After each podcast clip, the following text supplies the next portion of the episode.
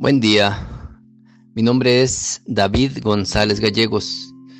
Pertenezco a la iglesia de San Patricio del Ministerio de Estudio Bíblico Nazarenos Católicos, aquí en Laredo, Texas, Estados Unidos. Evangelio de hoy, jueves, marzo 2 de 2023.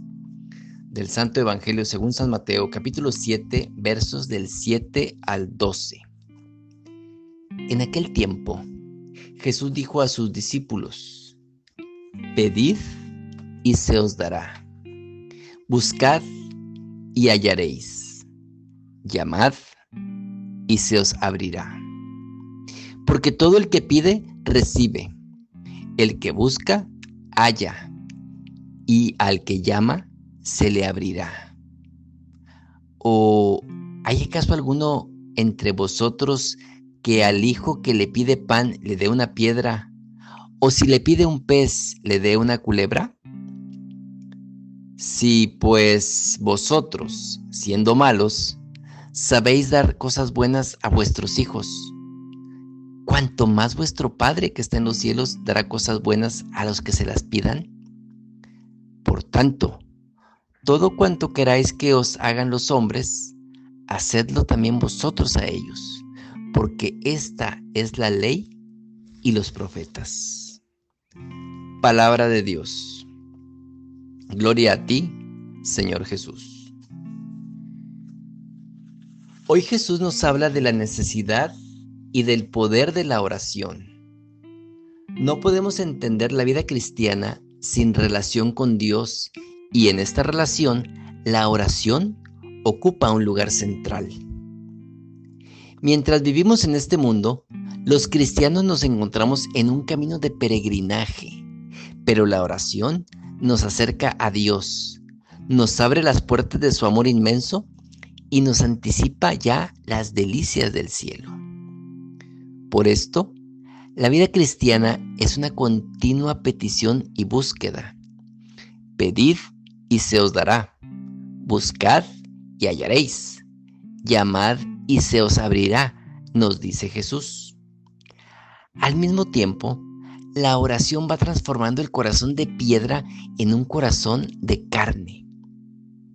Si pues vosotros, siendo malos, sabéis dar cosas buenas a vuestros hijos, cuanto más vuestro Padre que está en los cielos dará cosas buenas a los que se las pidan, nos decía.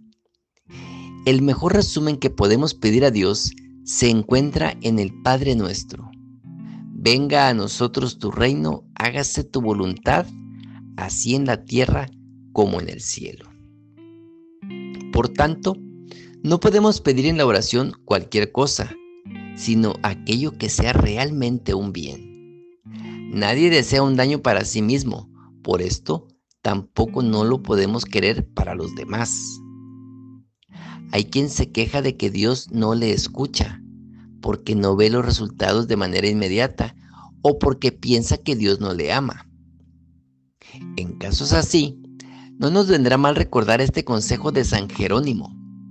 Es cierto que Dios da a quien se lo pide, que quien busca encuentra, y a quien llama le abren. Se ve claramente que aquel que no ha recibido, que no ha encontrado, ni tampoco le han abierto, es porque no ha pedido bien no ha buscado bien ni ha llamado bien a la puerta. Muchas veces se dice que el silencio es una respuesta. Pidamos pues en primer lugar a Dios que haga bondadoso nuestro corazón como el de Jesucristo. Oremos. Nada te turbe, nada te espante, todo se pasa, Dios no se muda.